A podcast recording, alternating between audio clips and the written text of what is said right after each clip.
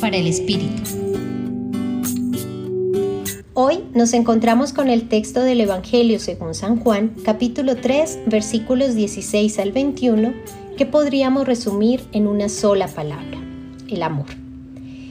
En la lectura nos encontraremos con esta frase.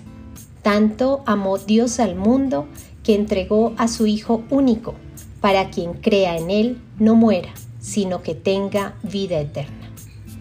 Así que pensemos en este amor que va más allá de un sentimiento, pues abarca todas las dimensiones del ser humano y la totalidad de su realidad.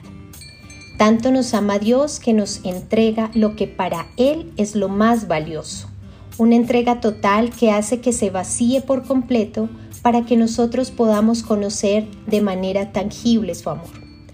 Pero no pensemos en el amor de Dios como tal vez manifestamos nuestro amor a otros muchas veces condicionado, muchas veces un amor que no es sincero, que es voluble, que está un día y el otro no.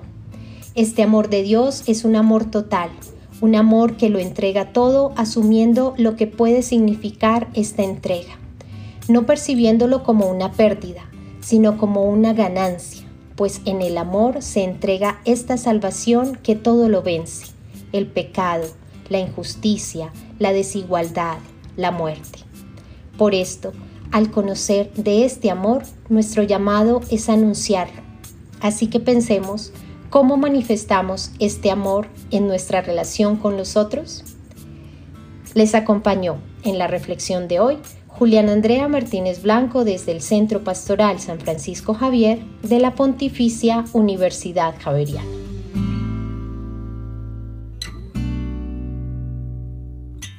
Escucha los bálsamos cada día entrando a la página web del Centro Pastoral y a javerianestereo.com.